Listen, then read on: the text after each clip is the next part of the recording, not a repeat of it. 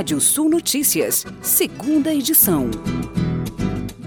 Cerca de 78 milhões de residências brasileiras devem receber a partir do dia 1 de agosto deste ano a visita de um agente recenseador do IBGE, informou ontem à tarde o presidente do órgão, Eduardo Luiz Gonçalves Rios Neto.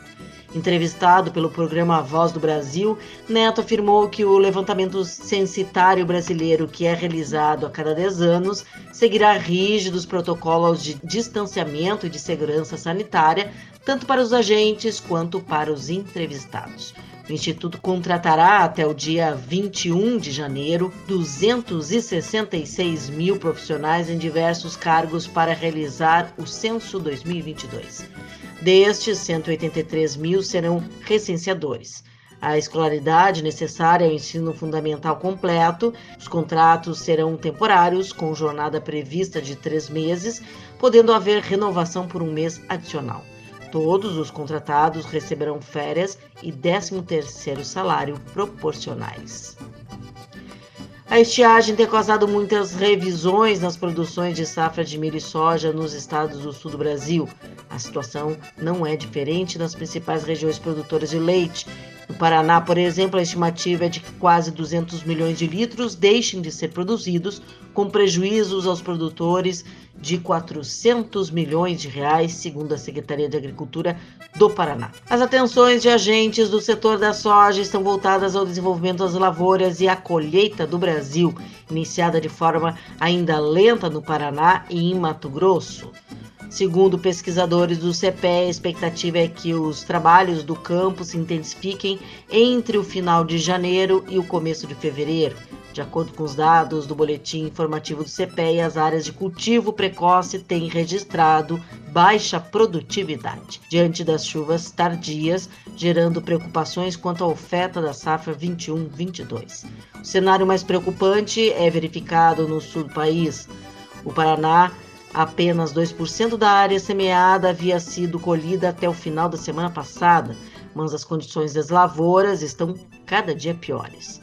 Por outro lado, produtores do sudeste e de parte do centro-oeste do país ainda estão otimistas quanto à safra de soja e esperam por produção volumosa nestas regiões. Apesar do clima, a situação da cultura do arroz irrigado nas seis regiões arrozeiras do Rio Grande do Sul vem se desenvolvendo de forma satisfatória. Foram consideradas até o momento apenas perdas e deficiências hídricas pontuais. Esses casos se agravam a cada dia, mas poderão ser amenizados se houver chuvas nas próximas semanas. Este é o segundo boletim divulgado pelo Instituto Rio Grandense do Arroz, o IRGA, sobre a estiagem no Rio Grande do Sul, referente ao período de 7 a 14 deste mês. Os dados foram elaborados pelo Comitê de Monitoramento da Estiagem do IRGA, a partir de informações coletadas junto aos produtores pelas equipes dos Núcleos de Assistência Técnica e Extensão Rural, os NATs da autarquia. E agora, giro de notícias. Tesla fecha acordo para receber grafite de Moçambique. Duas mulheres morrem afogadas no Peru por conta de fortes ondas decorrentes da erupção em Tonga. E uma nova erupção é detectada no vulcão de Tonga. O fenômeno ocorreu dois dias depois de uma primeira erupção, desencadeou ondas e tsunami ao redor do Pacífico. Você pode ler mais notícias no nosso portal Rádio Sul ou ouvir novamente esse boletim no seu app de podcast favorito. Sou Kátia Desessar e volto amanhã no Rádio Sul Notícias, primeira edição, às oito e meia da manhã. Até lá! Previsão do tempo. Olá, ouvintes da Radiosul.net. Ao contrário do prognóstico de dois dias atrás que mostrava um recuo nas temperaturas, os dias se mantêm quentes no Rio Grande do Sul, Pode haver algum leve recuo em algumas áreas, uh, mas temos aí prognósticos indicando temperaturas acima dos 35 graus nas próximas, nos próximos dias. Temos um bloqueio atmosférico aí entre o Uruguai e o noroeste da Argentina, aliás, o nordeste da Argentina, faixa nordeste da Argentina, e também no Paraguai, e, é, descendo para o Rio Grande do Sul, é, entre a área sudoeste ali é, do Rio Grande do Sul. Ah, esse bloqueio atmosférico eh, mantém, retém o ar quente e vai mantendo também é, um ar um pouco mais úmido, a umidade que desce da Amazônia nos próximos dias também, aí vai influenciar a, a região sul do Brasil e temos aí indicativo de um tempo que vai oscilando aí com períodos de abertura, mas pancadas de chuva, sobretudo para no, na parte da tarde, sobretudo no final do período. Nós temos uma tarde quente em boa parte da, tivemos uma tarde quente em boa parte das áreas e não, não se descartam nas próximas horas aí é, pancadas de chuva e até alerta de temporais, uh, sobretudo na metade sul do Rio Grande do Sul, até em áreas do leste, talvez parte da Serra. Santa Catarina e Paraná também não são descartados temporais é, nas próximas horas. Uma menor chance na faixa noroeste do estado, mas também não são descartados aí uma pequena chance aí de temporal localizado.